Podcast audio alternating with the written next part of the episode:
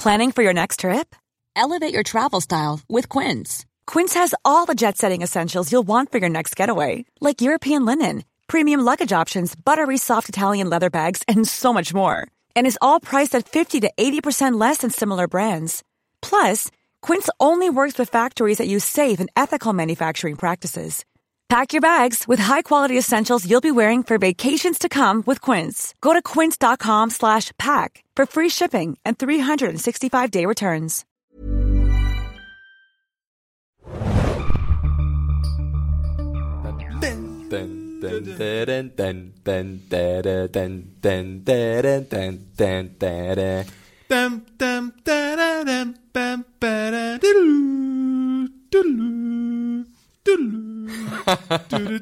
Hallo und herzlich willkommen zum Film Junkies Podcast. Wir besprechen, wie ihr vielleicht an meinem schlimmen Gesangskünsten gemerkt habt, Ich fand sie gut. Mission Impossible 5, auch bekannt als Mission Impossible Rook Nation, der fünfte Teil der Mission Impossible Saga. Mit mir im Studio ist heute der Felix. und ich bin Adam. Und wir besprechen heute den fünften, fünften, fünften Teil von Oh ja. dem Super Tom Cruise Vehikel. Ja. Ganz genau. Lebenszeit. Ähm, aber bevor wir damit loslegen, vielleicht wieder ein bisschen Allgemeines zur Filmreihe und wie wir zur Filmreihe überhaupt gekommen sind. Genau. Ähm, wie gefällt uns denn die Filmreihe? Wie gefällt dir die Filmreihe so allgemein gesagt? Die Geschichte beginnt im glorreichen Jahr 1996. Ja, wir erinnern uns, da kam der erste Mission Impossible raus. Damals noch von äh, Brian De Palma. Ja, Äh, ich muss ganz ehrlich zugeben, ich bin ja äh, etwas jünger als du, Adam. ein bisschen. Ein bisschen, ein bisschen. Äh, und als der Film rauskam, war ich definitiv nicht in dem Alter, um ihn zu sehen. Aha. Ich habe ihn dann dennoch, glaube ich, irgendwann Heimlich gesehen durch die auf- Türluke. Ich glaube auf VHS oder so tatsächlich gesehen. Was ist VHS für die Jüngeren? Das sind so diese Videoabspielkassetten. So. Ne? Ganz tolle Sachen waren das damals. Äh, und ich war ziemlich begeistert vom ersten Teil. Ich fand den cool. Ich fand den auch sehr überraschend, weil die ganzen Twists haben noch für mich funktioniert. Der Twist vom Twist vom ja, Twist genau. vom Ich war da noch komplett unverbraucht in Sachen Twists. Und es wurde ja dann irgendwie zum Markenzeichen der, des Franchises, ein, Mhm. eine Plotwendung nach der anderen rauszufeuern in seinen Film den ich dann überraschen sollte. Und ich glaube, irgendwann bin ich da ein bisschen abgestumpft. Also nach dem ersten Teil, den ich echt sehr gut fand, äh, ging das bei mir so ein bisschen runter. Dann kam dieser John Woo-Teil, der zweite, mit Tauben und Slow-Mos. Mhm. Hey, äh, der war gut. Dann, dann gab's Lensflare von J.J. Abrams, ja. im dritten. Und äh, bei diesen beiden Teilen war es bei mir schon so ein bisschen eingeschlafen, das Franchise, muss ich ganz ehrlich zugeben. Und dann kam der vierte von äh, Brad Bird, war der Name, ne? Mhm. Ja. Äh, Ghost oder Phantom Protokoll, je Ja. nachdem. Ähm, und der Das hat ist das Gleiche. ja, wirklich das gleiche, aber es heißt in Deutschland war es Phantom Protokoll, ne? Ich glaube. Oder ja. Ghost Protokoll? Ich weiß es nicht War mehr. ganz komische Namenssache. Auf jeden Fall war der super Riesiges unterhaltsam. Ohu Wabohu. Ja, genau. Ach, Baymax. Auf jeden Fall war der vierte Mission Impossible also richtig, richtig gut für mich. Also ich hatte den, der hat super viel Spaß gemacht. Der hatte coole Set-Pieces, co- coole Actionsequenzen und ähm, da hatte ich wieder richtig Laune und deswegen habe ich mich auf den fünften Teil gefreut, weil ich dachte, hey, das Franchise wurde für mich irgendwie mit dem vierten wieder, da wurde wieder Leben reingehaucht. Ja. Okay. Ja, den fünften Teil inszeniert Christopher McQuarrie, den kennt man aus äh, als Regisseur von Jack Reacher oder als Drehbuchschreiber von Usual Suspect, äh, Jack and the Giants, Edge of Tomorrow, Way of the Gun hat er auch noch gemacht. Ja. Aber ich möchte vielleicht auch noch mal ein bisschen dazu zum Franchise was sagen, denn mir geht's ähnlich wie dir. Ich habe alle Teile bis auf den ersten sogar im Kino gesehen. Ach, guck an. Ähm, für den ersten war ich auch noch ein bisschen zu jung, glaube ich, aber ich habe ihn dann irgendwann im Fernsehen gesehen. Oder war ich da sogar im Kino? Ich bin mir wie bei Jurassic Park nicht mehr sicher, ob ich da im Kino war oder nicht. Ihr, ihr Zuhörer, ihr wisst es. Aber ich ja. glaube, ich war tatsächlich nicht beim ersten im Kino. Ähm, mir geht's da wie dir. Der erste, der war ja so ein Twist-Feuerwerk und da wurde sich ja demaskiert und dann war der doch nicht tot und der war es nicht und das war ganz super. Allein die letzte, das letzte Drittel des Films, da war ich als äh, junger Filminteressierter komplett von den Socken gehauen, weil so Mhm. viel überraschende Sachen passiert sind. Aber ich muss sagen, dass der zweite Teil, als ich ihn damals im Kino gesehen habe, Ja. für mich als Jungspund tatsächlich ein sehr unterhaltsamer Actionfilm war. Ich erinnere mich daran, Sean Bean, äh, Never Forget, Game of Thrones, Sean Bean. Ja, Sean Bon. Äh, Sean Bon äh, ist dort der Bösewicht beispielsweise. Und da gibt's so eine Szene, wo er, äh, wo der gute Ethan Hunt so in, den- in, in den Sand tritt und dann so seine Waffe hoch äh, das zu ihm kommt und so. cool, Es gibt ja. so coole Slow-Mo-Szenen und damals, wann auch immer der zweite Teil rausgekommen ist, da habe ich mir jetzt nicht die Mühe gemacht, das rauszusuchen. 98 und 99? Irgendwie sowas, genau. Ähm, war ich total beeindruckt davon und kurzzeitig äh, dachte sich der kleine Adam, oh, das ist mein Lieblingsfilm. Wirklich. Aber dann habe ich wunderschönen irgendwann, dann habe ich irgendwann erkannt, ja, okay, das ist ein mittelprächtiger Actionfilm oder so, beziehungsweise ein überdurchschnittlicher Actionfilm. Ja. Ähm, und das ist noch nicht das Nonplusultra. Aber Full Disclosure, als ich Space Jam gesehen habe, dachte ich auch, boah, das ist der beste Film aller Zeiten. Space Jam. Michael Jordan, I Believe I Can Fly. Ja. Äh, der J.J. Abrams Teil war grundsolide, finde ich. Äh, Philip Seymour Hoffman als Bösewicht hat Genau. mich auch äh, gut unterhalten. Obwohl es da dann bei mir so ein bisschen losging, äh, wo die, dass die Reihe so MacGuffins ganz viele benutzt hat und man nicht mehr genau wusste, Viel warum. Jabber, Genau. äh, irgendwelche komischen Gadgets. Also das fand ich immer ganz cool eigentlich an der Reihe, dass sie halt viel auf diese Gadgets sich verlassen haben. Gadgets, ge gegen Wirklich? Gadgets habe ich gar nicht, aber im Ja. dritten Teil war es dieser Genau. Football mit den Nuklearcodes, der Ja. dann irgendwie äh, im Zentrum des Interesses war und das war ein bisschen, naja, okay, hätte man besser machen können. Glaube ich auch. fand Michelle Monaghan auch nicht so gut in dem Film Mhm. als Tom Cruise Freundin und im vierten ist sie ja auch eher so eine Randfigur. Hier Spoiler, ist eine zentrale Frage, wo ist die eigentlich? Ja, was ist mit dir? Ja, was Äh. Ganz genau. Und der vierte Teil, der hat mich auch super unterhalten. Das ist, äh, ich habe ja die Review dazu auch geschrieben damals bei uns und da habe ich auch ein Ranking gemacht. Bei mir landet der vierte, glaube ich, zusammen mit dem ersten auf den oberen Plätzen auf Ja. jeden Fall. Ähm, und dann kommen halt die anderen irgendwann. Und nun müssen wir mal sehen, wie uns der fünfte gefallen hat. Ja, es ist ja schon ganz interessant. Die Vorzeichen äh, waren ja vielversprechend. Hier äh, Christopher McQuarrie, äh, den du ja schon erwähnt hattest, Mhm. ähm, der hier Regie führt, der hat ja schon mit Tom Cruise zusammengearbeitet Ja. bei äh, Jack Reacher Und Edge of Tomorrow hat auch und das Edge of Drehbuch Tomorrow. abgeliefert. Und wenn ich mich nicht komplett irre, habe ich da letztens was gelesen und zwar, dass auch wirklich im Rahmen von Edge of Tomorrow äh, diese Kooperation verfestigt wurde und dass da halt der Name Christopher McQuarrie zum ersten Mal für den Posten des äh, Regisseurs äh, für Rogue Nation ins äh, Gespräch kam.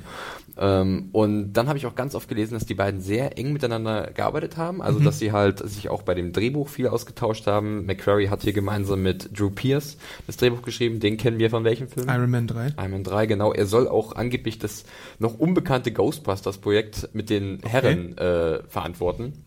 Abwarten.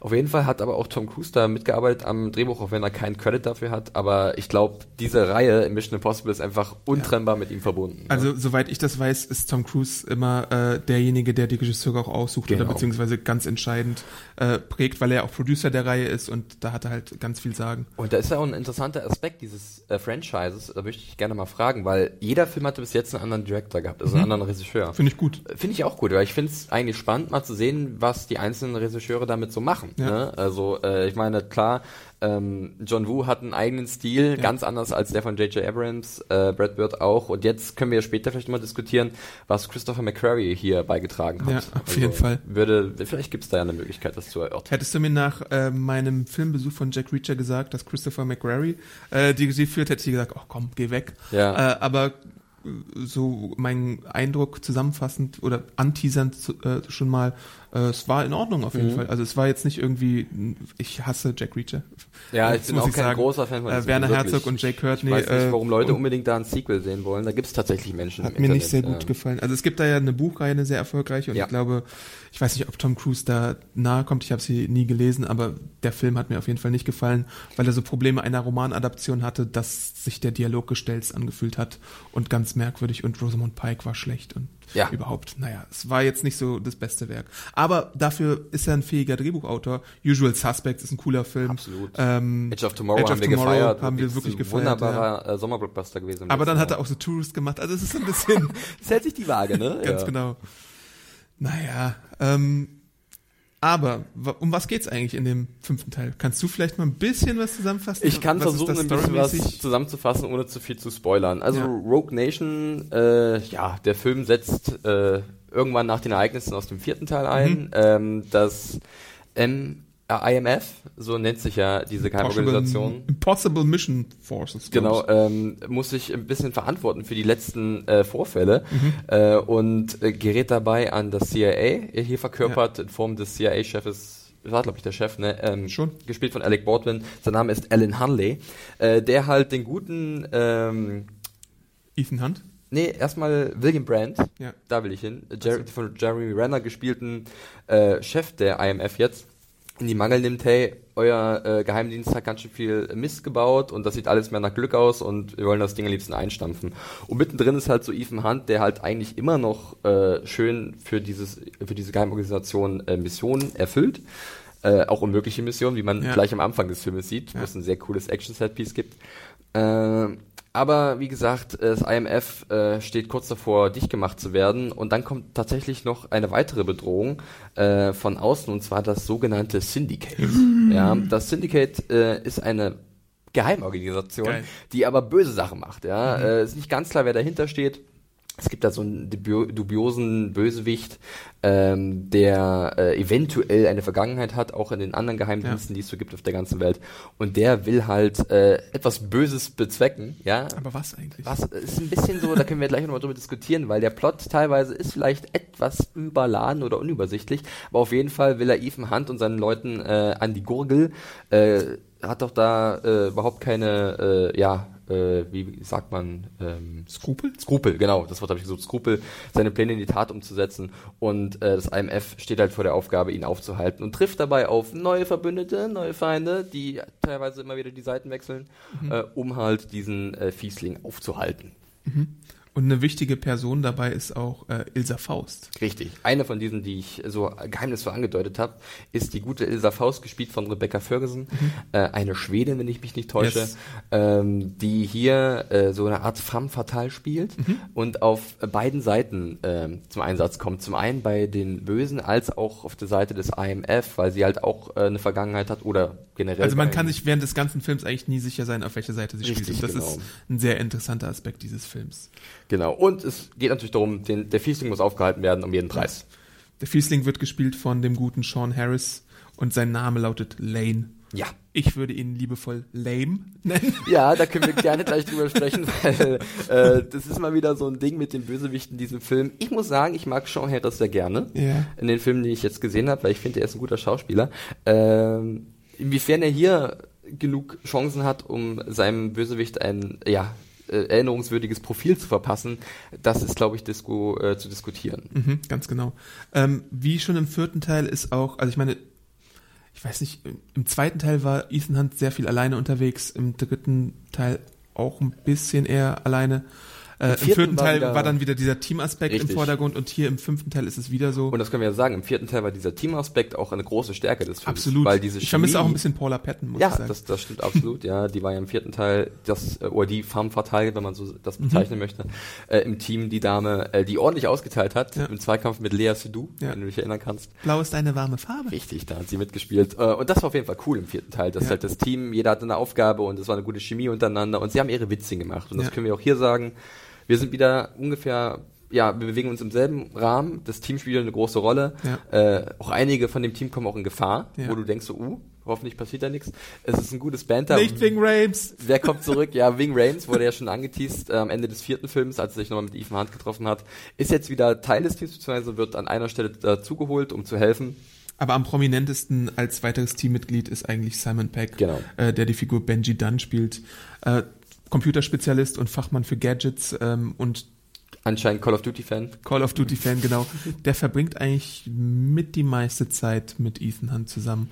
Und Ich glaube, da wissen die Macher auch, was sie halt an Simon Peck haben. Ganz genau, er ist so ein bisschen Comic Relief und äh, bringt so den Humor dazu und wird halt auch mal ins Feld gebracht, was für ihn vielleicht ein bisschen ungewöhnlich ist und deswegen. Aber er sagt an einer Stelle, er will ins Feld. Er ist Ja. jetzt ein richtiger Agent vom IM IMF. Aber auf jeden Fall ist es sehr unterhaltsam, weil er manchmal eben so äh, außerhalb seines eigentlichen, Kon äh, wie heißt es, Kompetenzbereiches ist. Genau. Ja, Simon Peck mögen wir alle aus, aus den Filmen von Edgar Wright, der äh, Cornetto-Trilogie und hier ist er eigentlich wieder ziemlich gut. Wir kennen ihn auch als Star, äh, aus Star Trek, da sch äh, schreibt er jetzt auch für Star Trek Beyond Ja. am Drehbuch mit. Ähm, er gefällt mir als Figur eigentlich ziemlich gut. Ich mochte ihn sehr, sehr gerne im vierten Teil.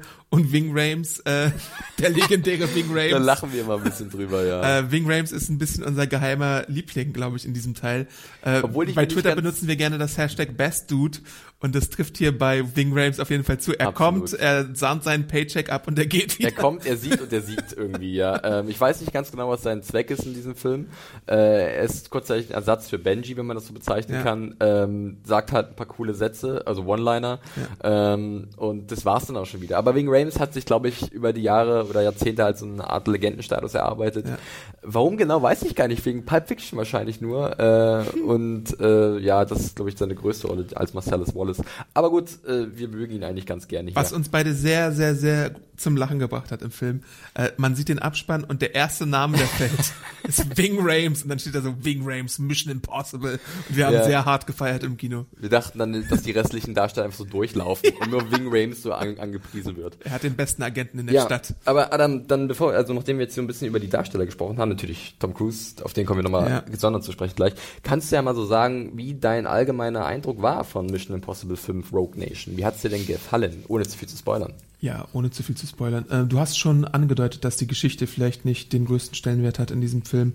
Ähm, aber das ist ja auch nicht so äh, wichtig oder vielleicht nicht der Hauptgrund, warum man Mission Impossible schaut. Ich schaue Mission Impossible, glaube ich, inzwischen ganz gerne wegen, also auch wegen Tom Cruise natürlich. Ich habe kein Problem mit Tom Nee. Cruise als Schauspieler.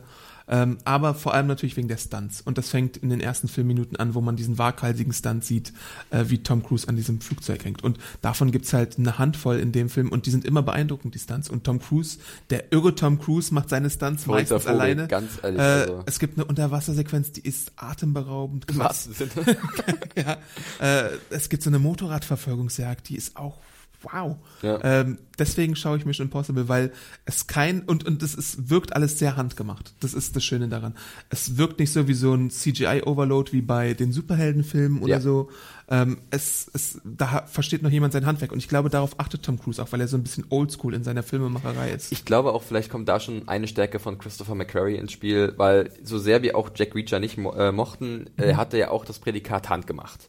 Ja, und das sieht man jetzt auch hier bei Mission Impossible. Man merkt einfach, dass ähm, mit Tom Cruise und dem McQuarrie sich halt zwei gefunden haben, wo halt der äh, McQuarrie auch Tom Cruise machen lässt. Äh, er lässt den Freiraum, dass er halt Ethan Hunt sein kann oder sein darf. Äh, und äh, wie immer äh, führt halt Tom Cruise den Großteil seiner Stunts selber aus, wenn nicht sogar alle. Ähm, natürlich, also was er kann, macht er. was er kann, macht er. Und das ist, was er macht, das ist ziemlich beeindruckend. Ja. Also wenn wir, du hast gerade diese Wasserszene angesprochen, ähm, da hatten wir letztens ein Video gesehen, glaube ich, von äh, Jimmy Fallon. Jimmy Fallon, da war Tom Cruise zu Gast. Äh, und da hat er halt auch gesagt, dass er halt trainiert hat, sechs Minuten lang die Ja. Luft äh, anzuhalten. Und was, was, was natürlich möglich ist, Perlentaucher und so, ne, äh, Kampftaucher etc. Aber für einen Schauspieler, für Tom Cruise, eigentlich verwundert es nicht, oder? Äh, weil Nee. es ja wirklich schon äh, so ein Typ ist, der äh, so diverse Sachen macht, wie zum Beispiel diesen gigantischen Turm im vierten Teil zu Ja. erklimmen. Burj Khalifa. Und hier gibt es natürlich auch viele Szenen. Klar, aus dem Trailer kennen viele äh, die diese Actionsequenz mit dem Flugzeug, wo er außen hängt, hat er auch selbst gemacht. Und er Äh, wäre fast, hätte sich irgendwie fast die Rippen gebrochen oder Richtig, ja. Irgendwie hat er acht Takes gebraucht dafür Ja. oder so. Und bei einem ist so ein kleines Körnchen, ein kleiner Stein, äh, um ihn herum geflogen, hat ihn bei, in den Rippen getroffen.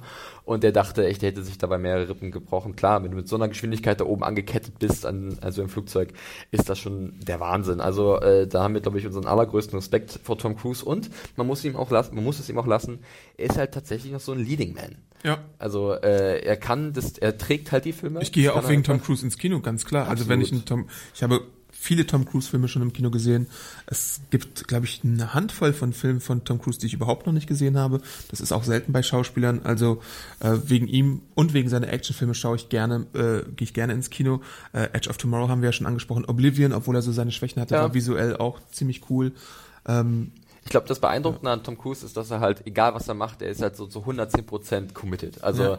er steckt dann alles rein. Hier Mission Possible wahrscheinlich noch weit höher als 110%, weil es halt auch so sein Baby ist, weil er halt Mhm. als Produzent fungiert und seit äh, ja mehr als zehn Jahren äh, oder jetzt fast zehn Jahre, nee, mehr, fast 20 Jahre äh, an dieser Reihe mitgearbeitet fast 20 Jahre hat. Äh, also es ist ja. schon, es ist schon, äh, man merkt ihm halt auch diese Hingabe und das äh, finde ich, das sieht man ihm halt dann auch im Film an ne? und das finde ich gut. Das Interessante ist, dass Paramount ihn, glaube ich, nach dieser äh, Jumping the Couch Sache eigentlich äh, kicken wollte.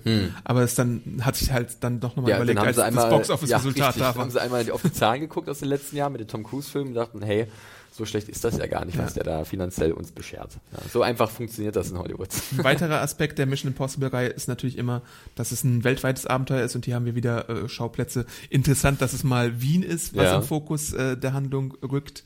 Äh, deswegen, äh, falls ihr euch gewundert habt, warum war eigentlich die Europapremiere in Wien? Da habt ihr euren Grund, weil Richtig. eine sehr lange und auch sehr coole Sequenz wieder in Wollte der ich, ich Oper es gerade erwähnen. äh, spielt tatsächlich in Wien und äh, Spoiler, der Wiener, beziehungsweise Wiener, österreichisches Bundeskanzler, oh Gott, der ist in Lebensgefahr. Ja, Stellt euch das einer mal der vor. wichtigsten Politiker, die wir in Europa haben. Was Nein, würden wir tun? keine bösen Worte über den österreichischen äh, Bundeskanzler. Herzliche Grüße an unsere Fans aus Österreich, falls sie uns gerade zuhören. Ja. Nee, diese, äh, ja, du hast es gesagt, diese internation dieser internationale Flair, den halt die Mission Impossible Mhm. Filme haben, äh, den mag ich eigentlich auch mal ganz gerne. Und hier sind wir mal in Marokko, Casablanca war es, glaube ich, direkt Genau. gewesen, ne? Äh, Wien, London, Paris. Äh, Paris äh, kurz, stimmt, ja, Ja. ich erinnere mich.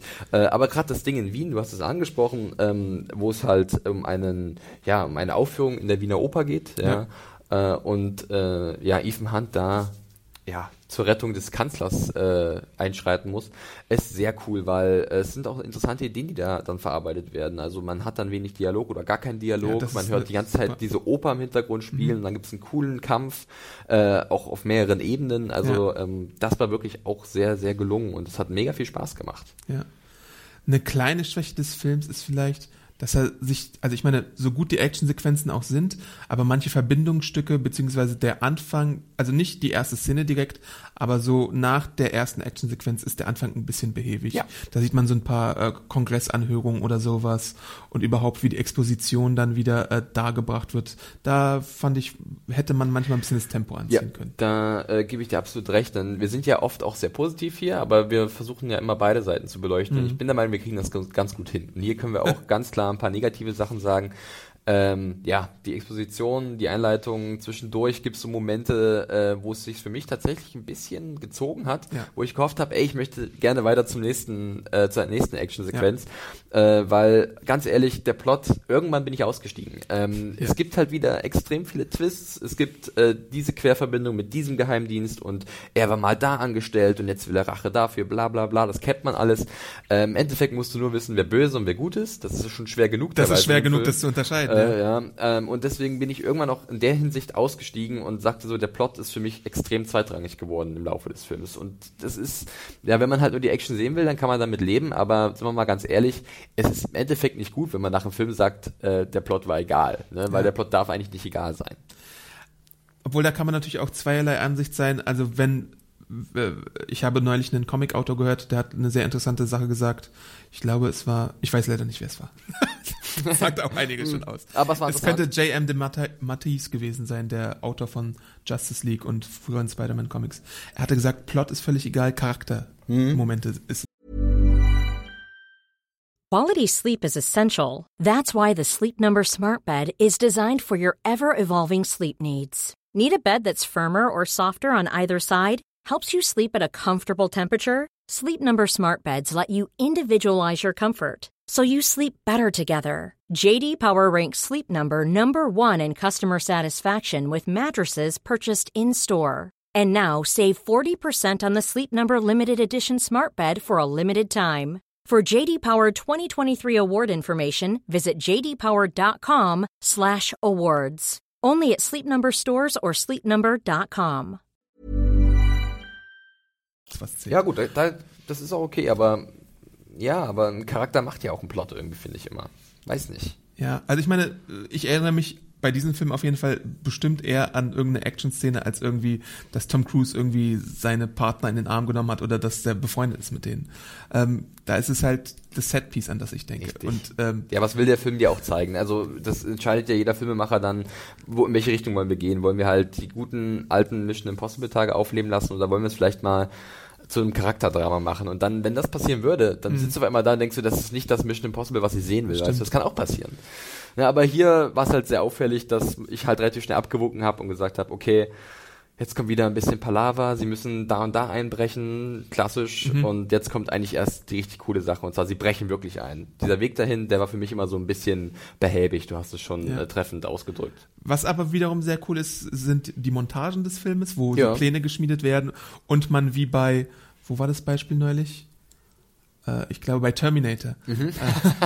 Äh, äh, da wird ein Plan besprochen und man sieht schon, wie das Team das macht und das, dieses Mittel benutzt äh, Mission Impossible auch, wo ein Plan gesprochen wird, beziehungsweise die Möglichkeiten des Plans Ja, und dann ich- sieht man schon, wie der Plan das- ausgeführt glaube, wird und ja, man denkt, ich. man sieht, wie der Plan ausgeführt wird, aber es ist eigentlich nur ein Gedankenspiel. Ich erinnere mich daran, ja, äh, jetzt wo du es sagst, zum Beispiel auch die Oceans-Filme haben das ja auch Ja. mal so gemacht, ne, dass halt äh, der Erzähler drüber zieht, was sie machen und dann siehst du gerade, was passiert. Bei Ant-Man war es ja auch ein bisschen Ja, genau, ja. Also es ist ein sehr beliebtes Stilmittel und es ist eigentlich immer ganz ganz cool, weil es auflockert. Ja. Ja. Ähm, das ist schon nicht so schlecht. Ja, wir hatten ja den Bösewicht äh, angesprochen. Ähm, ich weiß jetzt gar nicht, wie viel wir spoilern wollen. Nicht so viel. Nicht so viel. Ähm, Sean Harris, ja, ich habe es gesagt, ich finde ihn eigentlich ganz cool. Ich kann mich erinnern, er war in äh, Prometheus dabei. Ja. Äh, dann war er noch in diesem Horrorfilm mit ähm, Eric Barner dabei gewesen, den ich vor einer Weile gesehen habe. Ich glaube, Deliver Us From Evil? oder? genau, Deliver Us From Evil, da hat er auch den äh, Antagonisten gespielt. In Serena hat er auch mitgespielt. In Serena hat er auch mitgespielt, das stimmt, der war gar der nicht so TV-Serie schlecht. The Borgias. Schau mal an, Borchester war der Handlanger von dem einen. Ja, er hat schon äh, ein interessantes Portfolio, Portfolio und ich finde ihn schon irgendwie unheimlich, sind wir mal ganz ehrlich hier. Er hat eine, auf jeden Fall eine, eine einmalige Ausstrahlung. Das, Ja. das lasse ich ihm auf jeden Fall. Er sieht so ein bisschen aus wie eine Kreuzung aus Echsenkreatur und Steve Jobs Ja. wegen seines Rollkragenpullovers. Ähm, aber ultimativ weiß ich halt nicht genau, was diese Figur bezweckt oder was sie eigentlich möchte. Ja. Möchte sie IMF zerstören? Wäre sie damit äh, schon zufrieden oder möchte sie eine neue Weltordnung schaffen? Das wurde mir nicht Und- deutlich genug Genau, und herausgearbeitet. selbst wenn das so ist, dann ist es ja mal wieder wirklich aus der äh, Bösewicht-Stereotypenkiste rausgezogen, diese Motivation. Klar, was willst du dir einfallen lassen? Äh, der möchte das größte Eiscreme-Torten-Imperium aller Zeiten aufbauen. Wäre natürlich mal eine kreative Einfall, aber welcher, wer nimmt diesen Bösewicht dann ernst? ich klaue allen Babys ihre Lollis, Oh bis ich Gott. alle habe. Also sie zahlen mir eine Million US-Dollar. Ähm, ja, und da, ja, da kam halt so ein bisschen der Schlips ins Rad bei, bei der Figur des, des Lame, wie du ihn so genannt hast. Er hat mich ein bisschen an äh, Philip Seymour Hoffmans Schurkenfigur erinnert, weil der hat auch so langsam und methodisch gesprochen, der flüstert hier sehr viel. Aber was mir halt auch nicht klar wurde, ist, warum hat jetzt ein Ethan Hunt Angst? Es gibt natürlich eine Eröffnungsszene, wo die beiden zum ersten Mal aufeinandertreffen und er ihm was antut, was andere äh, vielleicht nicht, was anderen vielleicht nicht gelungen wäre. Ähm, aber dennoch fehlt mir so ein bisschen, also ich meine, er hat eine, eine andere Figur eindeutig in der Hand, aber trotzdem weiß ich nicht genau, was jetzt seine Mittel sind, warum muss ich jetzt vor dem mehr Angst haben als vor irgendwelchen anderen Leuten. Ja. Ich glaube, ich weiß, was du meinst, ja. Ähm, ja, ich meine, um noch was Positives zu sagen, er hat ja auch ein bisschen Dialog, ganz klar. Er ist eher so der Spieler im Hintergrund, taucht aber ab und zu mal wieder auf, ist nicht so richtig greifbar für die Leute Ja. vom IMF. Aber wenn er halt was sagt, ähm, er macht schon viel mit der Ausstrahlung, das muss man, ihm- muss man ihm lassen. Ja, natürlich, das, das Material, was er bekommt, der Sean Harris, ist eher dürftig. Aber die Szenen, in der zum Beispiel mit Rebe Rebecca Ferguson zu sehen ist, sind schon unheimlich. Und du hast das Gefühl, der Typ ist halt extrem skrupellos ähm, und könnte tatsächlich jemanden aus dem Team von Ethan Hunt äh, Leid antun. Ja, das schaukelt sich zum Ende hin hoch. Jetzt keine Spoiler, aber ich meine nur, das ist schon ganz gar nicht so schlecht. Ich möchte auch noch eine Lanze brechen für Ilsa Faust, Ja, das die, auf mir, jeden Fall. die mir sehr gut gefällt in, in dem da Film. wollte ich dich gerade fragen, über die müssen wir einzeln jeden Fall mal sprechen. Ähm, wo der Teamaspekt im letzten Teil ganz klar im Fokus stand, ist es hier so ein bisschen der Aspekt, was wäre, wenn es eine weibliche Person gäbe, die Ethan Hunt das Wasser erreichen kann. Und Genau. zwar in allen Belangen, was das Agententum angeht.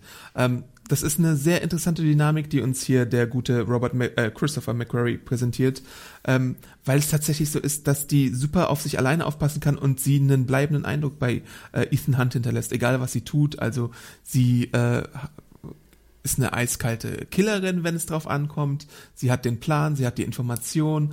Er kann sich auf sie verlassen, wenn Leute angreifen, aber gleichzeitig wird er dann von ihr so äh, hintergangen, wenn sie denn irgendwie was braucht, um sich selber voranzubringen.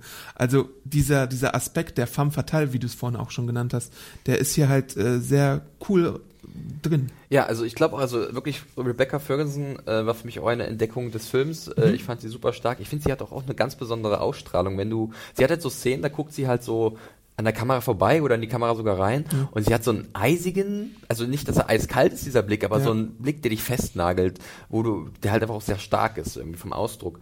Und das hat mir sehr gut gefallen. Und dann natürlich, was du sagst, dass sie halt äh, auch sehr fähig ist als Figur, dass sie halt tatsächlich auch mal äh, Ethan Hunt retten muss, Ja. sonst wär, würde er eventuell den Bach runtergehen. Nicht mal einmal Ja, genau.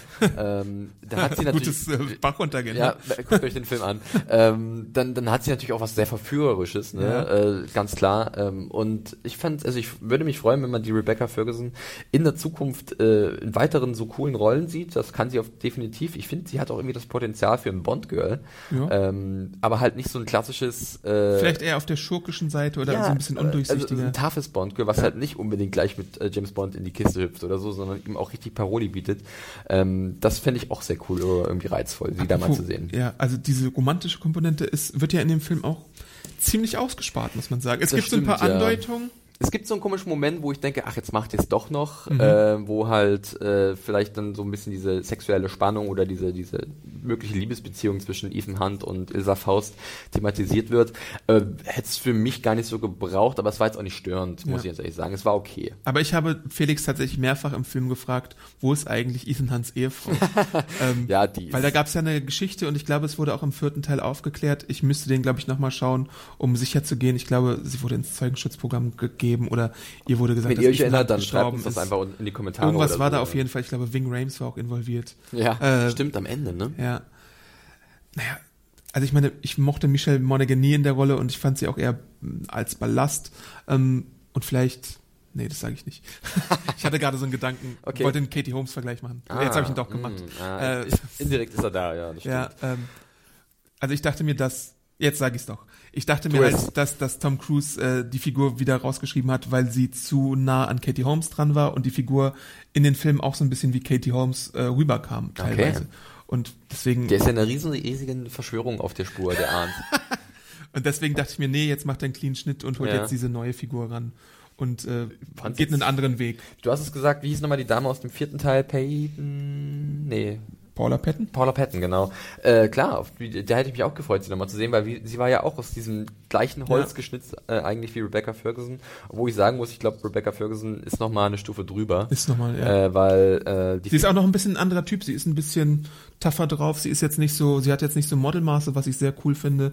Ähm, sie ist, sie, sie ist wirklich tough und sie kann mit allen mithalten eigentlich. Sie könnte auch, eigentlich könnte man auch Ethan Hunt aus dem Film rausstreichen und hätte trotzdem einen unterhaltsamen Film mit ihr irgendwie. Genau. Müsste man halt ein bisschen anders nennen, aber das, das muss man wirklich cool. äh, den Drehbuchautoren und hier, also Christopher McQuarrie, Drew Pierce und sicherlich auch Tom Cruise, der damit involviert war bei der Suche nach der passenden Darstellerin oder auch bei der äh, Kreation dieser Figur zugutehalten. Das ist sehr gut gelungen. Das hat man leider nicht mehr so oft. Es wird wieder besser langsam, ja, ja, wirklich. der Trend ist auf jeden Der Fall Trend da. geht in die richtige Richtung und das ist schön, dass sie das hier auch bestätigen in Rogue Nation auf jeden Fall. Ähm, kurze Frage zu Jeremy Renner. Ja, ähm, kannst du noch was zu ihm sagen? Ich weiß ja nicht so, ähm, er gerät ja so ein bisschen an Ethan Hunt in seiner Rolle Ja. als äh, sein Chef William Brandt. Ähm, er war ja im vierten Teil so als äh, ja, Unbekannter eingeführt worden, der eventuell wirklich mit Ethan Hunt auch mithalten kann. Das war ja auch Ja. so das Ding, ne? Und er wurde auch als der Notfallplan eingeführt, als der Richtig. Jay Courtney des Franchises. Ja, genau. Falls irgendwie Tom Cruise keine Lust mehr hatte, sollte er ja, glaube ich, übernehmen, genauso wie er in Bourne übernehmen sollte, Ja. was jetzt auch nicht so richtig geklappt hat. Und es ist so ein bisschen symptomatisch für, wie ich Jeremy Renner wahrnehme in den meisten Filmen. Ähm, Als Notnagel. ja, also ich meine, er ist, er ist, er ist kein Tom Cruise. Das Nee. muss man leider sagen. Also ich meine, er wäre gerne so ein Actionheld oder so. Jay Courtney wäre auch gerne ein Actionheld, ist es aber nicht. Er müsste erstmal ein Schauspieler sein. Ja, ganz genau. Sorry, sorry Jay. Nein, not sorry. Ähm, ich sehe ihn gerne, aber ich sehe ihn nicht als Leading Man unbedingt. Äh, ich, als Supporting Player finde ich ihn akzeptabel und so. Er wird hier aber auch so ein bisschen zum Schreibtischhengst gemacht und Ja. zum Bürokraten. Er hat ein gutes Banter, wenn man das so äh, nennen kann, mit Alec Baldwin. Ja. Ähm, Alec Baldwin, klar, äh, mit seinem, mit seinem Pierced, also wie er ihm die Lippen so spitzt Ja. und wie halt Alec Baldwin so ist in seiner Darstellung. Das ist schon ganz okay. Und am Ende hat auch Jeremy Renner, ich finde, er kann auch ganz gut eigentlich witzig sein, Jeremy Renner. das das er hat, stimmt. Er hat ein in dem Gespür Film und im. Vorgänger auch Ja. und auch bei Avengers kann er Gespür witzig sein. Sowas, ja. Aber ich glaube, die Filmemacher merken wirklich, dass man nicht alle Karten auf ihn setzen sollte. Ja, äh, also ich weiß nicht, ich finde auch, man könnte auf ihn irgendwie äh, vielleicht sogar verzichten an gewissen Stellen, weißt du? Und jetzt haben sie ihn aber da und was machen wir jetzt mit ihm? Ne? Ähm, Und die Aufgabe, die er dann hat, ist natürlich interessant, so was sie mit ihm machen, aber irgendwie dachte ich mir auch so, hm, ja, genau, das ist halt so ein bisschen gleichgültig, ist man da, geht man da ran. Er hat am Ende nochmal eine wichtigere Rolle dann. Ähm, ja, aber es war jetzt auch nicht für mich so die Performance. aber ich sage jetzt auch nicht, äh, ich habe gehasst, was Jeremy Nee, Renner in dem Film nee, macht. das nicht. Nee, aber man merkt schon, wer halt wirklich äh, gutes Material bekommt oder wer irgendwie den Machern ein bisschen am Herz liegt. Und Jeremy Renner läuft, glaube ich, so ein bisschen hinterher mit seiner Figur, weil das war jetzt nicht so herausragend im Vergleich zu seinen äh, Kollegen. Und es gibt halt auch noch gewisse Redundanzen. Also wir haben es ja schon erwähnt, Wing Rames und äh, Simon Peck sind manchmal tatsächlich austauschbar auch. Also der eine wird dann halt, Spoiler, das kann man glaube ich sagen, wird dann halt mal kurzzeitig entführt und dann ist halt Wing Rames da und der macht eigentlich fast genau das Gleiche. Ja, da wird kurz zu ihm hingeschnitten, äh, sagt er, ich habe den Satelliten gehackt, Ethan, alles klar, und dann wird zurückgeschnitten. Und das ist Wing Rames. Ja klar, äh, er ist halt mit dem, äh, war halt im ersten Teil und etc. Es ging mal so weiter, aber ja, Wing Rames ist eher so ein Stunt-Casting-Ding hier, als dass er wirklich einen Sinn oder eine, eine Funktion erfüllt. Einen kleinen witzigen Fun-Fact möchte ich auch noch ansprechen. Bitte. Ähm, wenn man sich, ich weiß nicht, ob ihr, wenn ihr ins Kino geht, auf Vorspende achtet, beziehungsweise auf Produktionsfirmen, äh, die bei dem Film mit dabei sind. Und hier ist es halt sehr witzig, weil Alibaba Productions oder so Ja. und äh, irgendeine so eine chinesische Filmfirma ganz prominent im Bild sind und äh, man möchte damit natürlich ganz klar auf den chinesischen Markt abzielen. Und wie das dann auf den chinesischen Markt abzielt, Das ist- ich- ich das glaube- ist extrem witzig, ich- wie ich finde. Ich glaube, es gibt noch bestimmt dann einen Cut für China. Für China so war es ja bei Iron Man auch, wo Ja. so vier Minuten mehr drin waren und Also, Tony Stark nochmal operiert Wir wurde. sehen, ihr seht halt beim Absp äh, nee, beim, beim, beim, bei den. Credits am Anfang Vorspann, seht ihr halt den Namen Jing Chu Zhang, Ja. die Lauren spielt. Und ich weiß nicht mehr, wer das ist.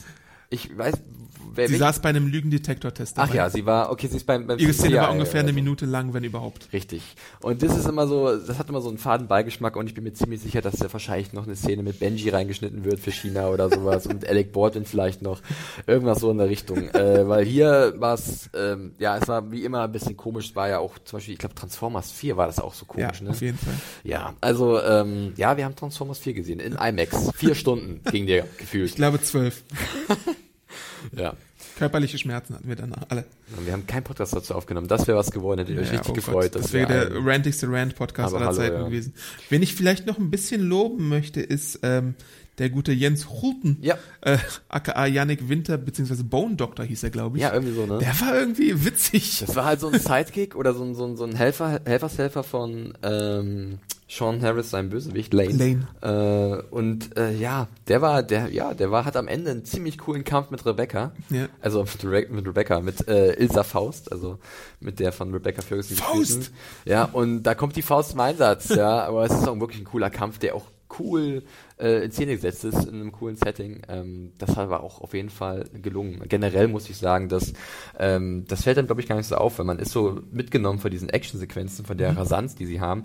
Aber sie suchen sich schon coole äh, Kulissen aus. Auch gerade dann äh, Ja. später im Finale, wenn sie wieder in London sind, da haben sie ganz coole Verfolgungsjagden durch die Stadt. Äh, in Marokko und Casablanca sowieso diese engen Straßen da. Und dann gibt es eine coole Sache mit einer Autoverfolgungsjagd und Motorrädern. Adam hat es erwähnt. Ähm, das ist schon, das ist einfach sehr kurzweilig. Kurzweilig ist halt auch, dass ein bisschen mit dem äh, Image von Tom Cruise auch in dieser Szene zum Beispiel gespielt wird, in der Verfolgungsjagd in Marokko. Ähm, Tom Cruise wird ja gerne so als unzerbrechlich dargestellt und äh, es gab ja mal so bis zu Edge of Tomorrow so ein bisschen äh, dieses Motto, Tom Cruise kann nicht in seinen Filmen sterben, sogar Ja. bei, nee, das sage ich nicht. In einem anderen Film, der kürzlich rausgekommen ist, war es so, da hat man ihn opfern lassen und dann kam er doch nochmal wieder. Ähm, äh, ihr könnt vielleicht in die Kommentare schreiben, wenn ihr wisst, was ich meine. Ja. Ähm, und hier ist es halt wirklich so, äh, er wird einmal, er kommt einmal nur ganz knapp mit dem Leben davon in einer Situation und dann sieht man ihn so, wie er super groggy durch die Stadt rennt und es nicht mal über die Motorhaube schafft von dem das war Auto. ein sehr lustiger Moment auf jeden Fall, ja. Ähm, Obwohl es danach die Wunderheilung gibt und auf einmal kann er sich doch wieder aufs Dann Motorrad fährt er schwingen. mit 200 Sachen Motorrad, weil wie in jedem Tom Cruise Film, das ist vertraglich festgehalten, Auf fährt er. Motorrad. Ja. Auf jeden Fall in jedem Mission Impossible Film auch. Ob, naja? Oblivion fährt da Motorrad, äh, Top Gun ging's los, äh, dann of Tomorrow auch, Edge of Tomorrow hatte auch Motorrad, da kommt er glaube ich an mit Motorrad oder fährt so. er auch in Last Samurai Motorrad? oh, das Irgendwie ja. Ja. Ich weiß gar nicht, wie wenn es man, geschafft wenn man. Pferde als Motorräder vergangener Tage bezeichnen kann. Ähm, ja, das ist, das ist sehr gut, ja, stimmt, ja. Und Tom Cruise rennt immer komisch. Aber Ja. das wissen wir auch. Das glaub ich, aber, ja, nee, es, er macht sich da schon sehr gut. Er hat coole äh, Kampfszenen, die sind teilweise auch so derbe. Also, dass du einfach so kriegst einen Faust ins Gesicht. Äh, und das, das äh, ist irgendwie so erfrischend, dass man da fast drüber lachen muss, obwohl es wirklich hier gerade um Leben und Tod geht. Das ist immer ein bisschen skurril. Aber äh, ja, es ist einfach so.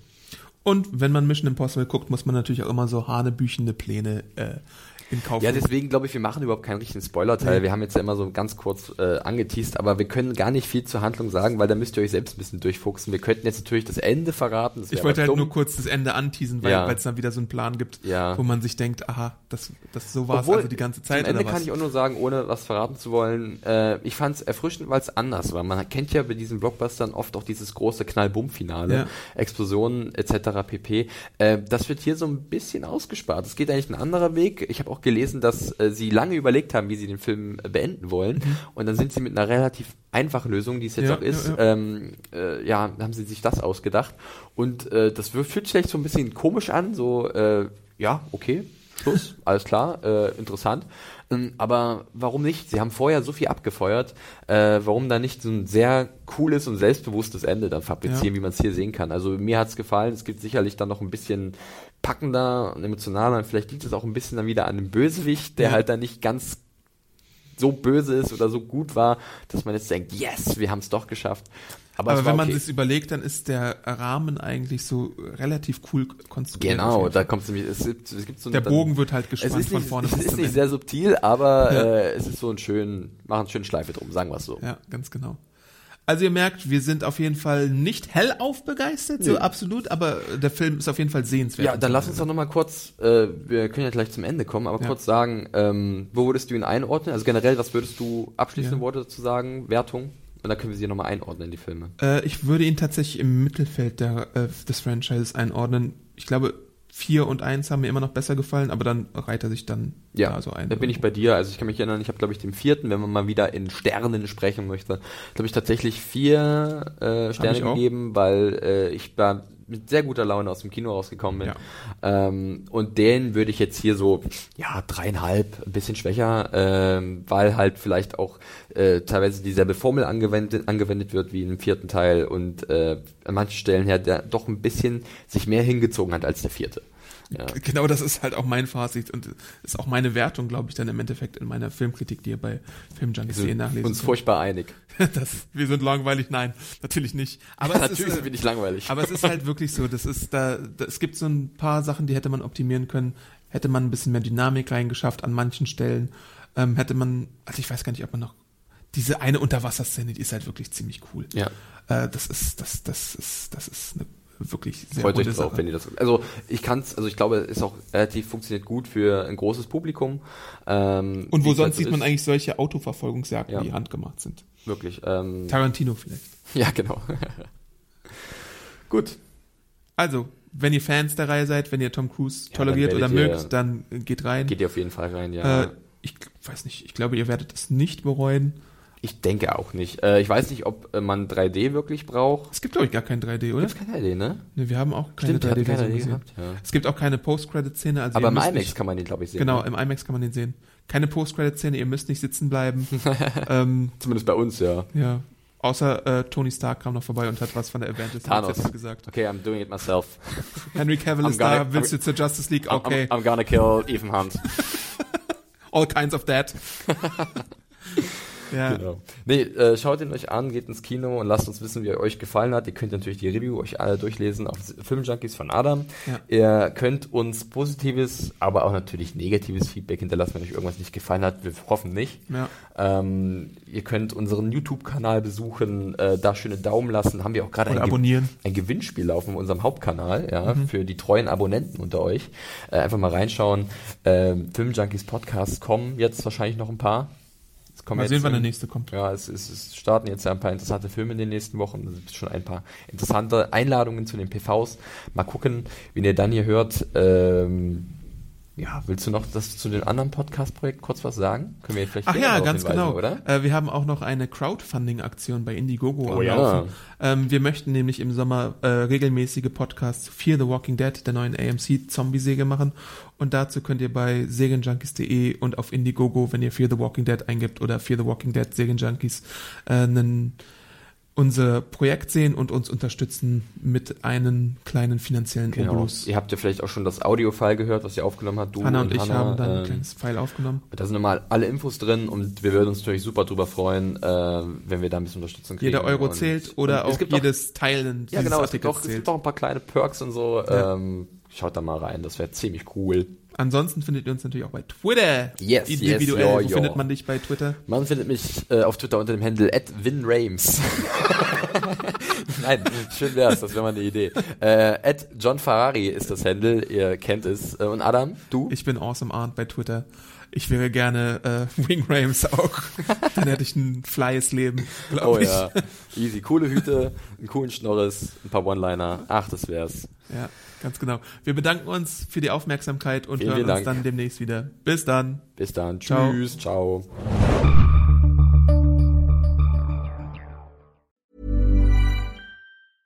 Hey, it's Paige DeSorbo from Giggly Squad. High quality fashion without the price tag. Say hello to Quince. I'm snagging high-end essentials like cozy cashmere sweaters, sleek leather jackets, fine jewelry, and so much more. With Quince being 50 to 80% less than similar brands. And they partner with factories that prioritize safe, ethical, and responsible manufacturing. I love that. Luxury quality within reach. Go to quince.com slash style to get free shipping and 365 day returns on your next order. Quince.com slash style.